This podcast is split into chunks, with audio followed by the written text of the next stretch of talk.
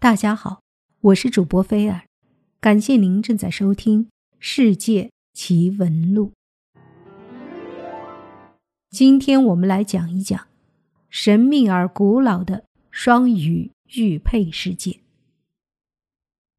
早在十年动乱之前，大概是一九五七年到一九六二年之间，我国大西北地区发生了一些事情。据说当时罗布泊发现了一个古城遗址，一些青年想去淘一些古物。后来不知那里发生了什么事情，那些青年死的死，疯的疯。据说那些疯者看起来像是鬼上身，但又不是。那些疯者行为异常活跃，最后全部精疲力尽而死。验尸后发现他们身上有未知毒素，胃中残留未知植物，就是因为食用了这种植物，才使那些幸存者发疯。这些疯者脚步已经磨烂，也就是说，他们毫无知觉。更令人震惊的是，他们带回了一些拓片和一些古代装饰品的碎片，还有一块玉莲。当时已经开始进行了一些调查，但不够充分。然后文革爆发，国家行政机构实际处于瘫痪状态，此事就搁置了。文革结束后。军方首先提出继续调查，所以彭加木综合考察队的队员组成其实是很微妙的。主要成员是军队里的一些人，还有很多方面的专家，包括民间的专家。但最大疑点是文革之前那些去淘古物的青年的出事原因，而又在其胃中发现未知植物。军方将此事故断定为。未知生化事故，其实是为了培养特种部队，所以最后选定为彭加木领队。罗布泊之行的主要任务就是调查古城遗址事故源头，采集植物标本。此时只是一个单项调查项目，国家并没有成立专门机构的计划。但是出人意料的是，调查的结果有些匪夷所思。古城遗址找到了，事故竟然再次发生。他们去了哪里？遇到过什么？这是在当时就列为绝密级的东西。去的时候是大队人马，回来的人却没有几个。这其中还有一人受了重伤。彭加木同志突然失踪只是一个个案而已。之所以被重视，是因为一起失踪的还有那神秘的。植物标本，有罗布泊的牧人报告发现出现这种情况：天气发生异常，地表环境有短时间的重大变化，随即又会恢复原状。虽然彭加木的考察队出现了严重事故，但是也有了重大发现。他们找到了一个基本保持完整的工程设施，设施里。有大量设备，大部分都失效了，或者到目前为止还不知道如何使用。个别设备的功能被甄别出来了，其中最重要的发现就是双鱼玉佩。为什么要叫双鱼玉佩呢？并不是因为它的外形，而是因为研究人员在实验室里初次发现它灵异的功能时。是用一条鱼做实验的时候，玉佩突然启动，一条完全相同的鱼被复制出来。为什么彭加木失踪了呢？不是这个人找不到了，而是出现了两个彭加木。在此情况下，只能对外宣布彭加木失踪，这只是彭加木消失的一种可能性。关于他消失原因的传闻不计其数。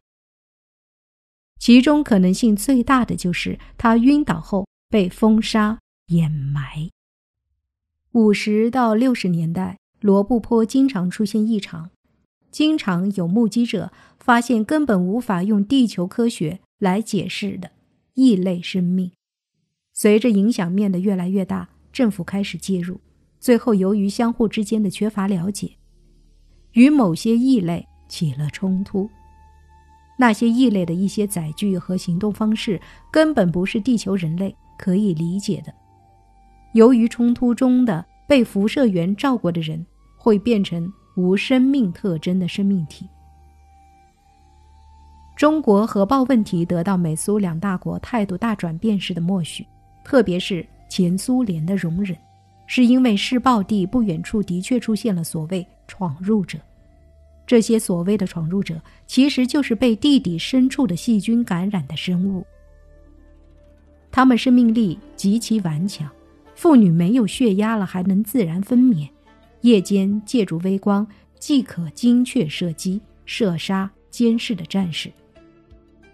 后来八十年代，彭加木率领考察团进入罗布泊，他们前期工作做得非常周密，但最后还是出事。其原因不在于彭加木，而是考察队中出现敌特，而且牵涉到高层博弈，所以最后只能放弃对彭加木的寻找。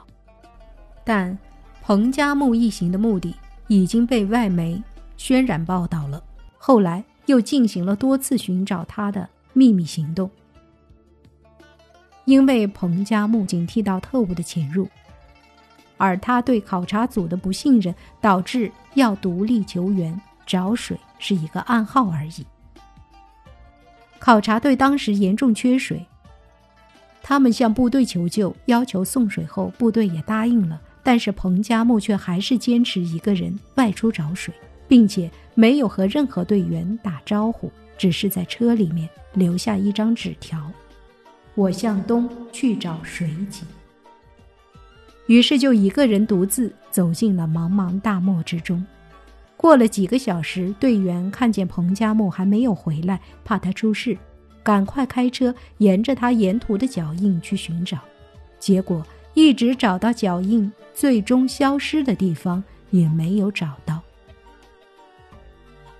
后来国家曾经进行了几次大规模寻找，也一无所获。彭加木就这样莫名其妙的。在大漠中人间蒸发，直到今天依然下落不明，其随身携带的数据也随之湮灭。不过，不知道这究竟是好事还是坏事。传说新疆罗布泊是平行宇宙的交错点，而彭加木是神秘的双鱼玉佩事件的关键人。为什么政府要花那么大的代价去寻找一个生物学家？彭加木到底发现了什么不为人知的秘密？因为彭加木孤身带着所有标本，当时他带领的考察队发现的秘密基地，甚至可能是外星人的基地。越推论越可怕，而且整个事件隐约指向一个绝对让人站立的事实。罗布泊病毒的真身。按照网上各种关于彭加木的帖子来分析，确实属于一种植物病毒。该病毒并不直接感染人类，之所以出现了人类的感染者，是因为有人把带此病毒的植物吃到了肚子里。在出现人类感染者后，该病毒很可能以体液交换的方式来进行传播，所以危险性就变得非常高。而沙明事件也应该是由于同样的关系所造成。根据沙明事件，还可以推论出，有部分人在被此病毒感染后，并没有丧失神智。那么，此病毒确实可以用来制造超级战士。所以，此项目有军方背景，而且搜寻彭加木的规模如此之大，也可以理解了。这样也解释了为什么一个科考队里。有陈冠冕和彭加木两个植物方面的专家了，同样也说明了彭加木的第三次科考就是为寻找感染此病毒的植物，而彭加木带走的样品应该就是此植物的标本。《丧尸生存手册》开始所提到的丧尸围攻电站，也就是气象站，就发生在罗布泊。所以，围攻气象站的所谓的丧尸，必然是感染了罗布泊未知植物病毒的感染者。由此可见，罗布泊未知植物病毒类似于《生化危机》的 T 病毒。不过，这个是八十年代末的事情。据此，我们现在可以断定此事件确实的发生过，而且更可以推论出感染者并非完全丧失神智，而是至少保留了一部分人类本能，否则就不可能做出围攻这样有组织的行为。这里发生的事情，相信很可能属于一次实验事故。沙明事件里的远古人类也可以解释了。可能在罗布泊的地下有一个远古人类的遗址，那里的人类就是由于此病毒的爆发而突然全体死亡。由于罗布泊的地理特性，这批人类在死亡后尸体并不会完全腐化，而是成为干尸，这样客观上就有让他们体内的病毒在低温干燥的情况下进入休眠期，而得以保存至今。同样可以推断，此病毒在感染人体后会感染神经细胞，也就是接管了大脑和脊髓的部分功能。相信这也就是感染者保持部分人类本能的原因。五十年代就有人类，很可能是国民党残余军队闯入了此遗址，并且使用了火把照明，导致遗址内温度升高，而让病毒从休眠期苏醒。进而发生了类似诈尸的行为，在人类和远古感染者发生冲突后，有部分人类得以逃脱，也有部分远古感染者追出地表被人看见，这样就成为了沙明事件里的远古人类。